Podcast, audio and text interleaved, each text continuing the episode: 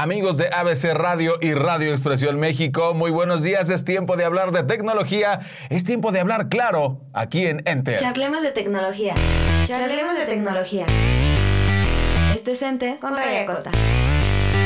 Judith Manuel, muy buenos días. Fíjense nada más, un grupo de hackers tomó el control de Twitter y de varias cuentas importantes. Imagínate nada más estos nombres. Elon Musk, Bill Gates, Kanye West, Barack Obama, Joe Biden y Jeff Bezos. Jeff Bezos eh, es como el más desconocido para mucha gente, no para todos, pero ese señor es el dueño de Amazon, ahí humildemente. Bueno, pues sus cuentas fueron hackeadas por unos cibercriminales para pedir criptomonedas, es decir, para pedir dinero.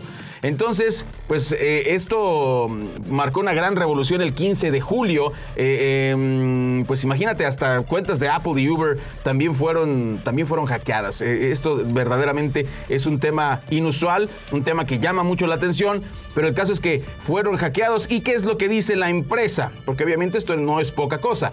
Jack Dorsey, presidente ejecutivo de Twitter, comentó es un día duro para nosotros, nos sentimos terriblemente, sentimos terriblemente que esto nos haya pasado, estamos haciendo un diagnóstico y vamos a compartir todo lo que podamos en cuanto entendamos mejor exactamente qué ha pasado, es decir, no dijo nada. El FBI está investigando el asunto. ¡Wow! Bueno, pues Twitter fue hackeada, lo bueno es que su servidor y otras cuentas ¿Quién nos va a hackear a nosotros? Pues nadie.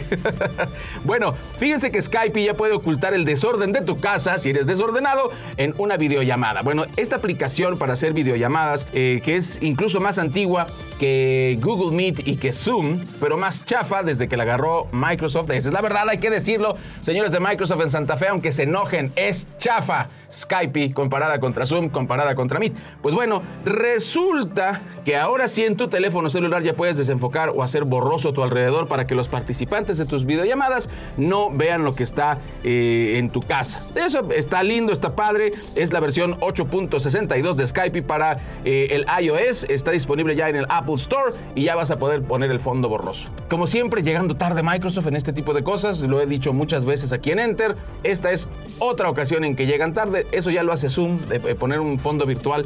Pero bueno, pues felicidades a los de Microsoft. Bien, ¿eh? Ahí la llevan, ahí la llevan.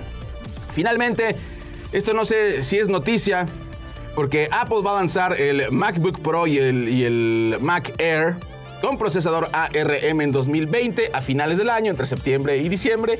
Y pues, fin del comunicado. esto quiere decir que novedades, no, no son novedades, simplemente van a lanzar otros productos más para que compremos. Y te lo dice un MacBoy. Soy Raya Costa, cuídate mucho y sígueme en redes sociales. Charlemos de tecnología. Charlemos de tecnología.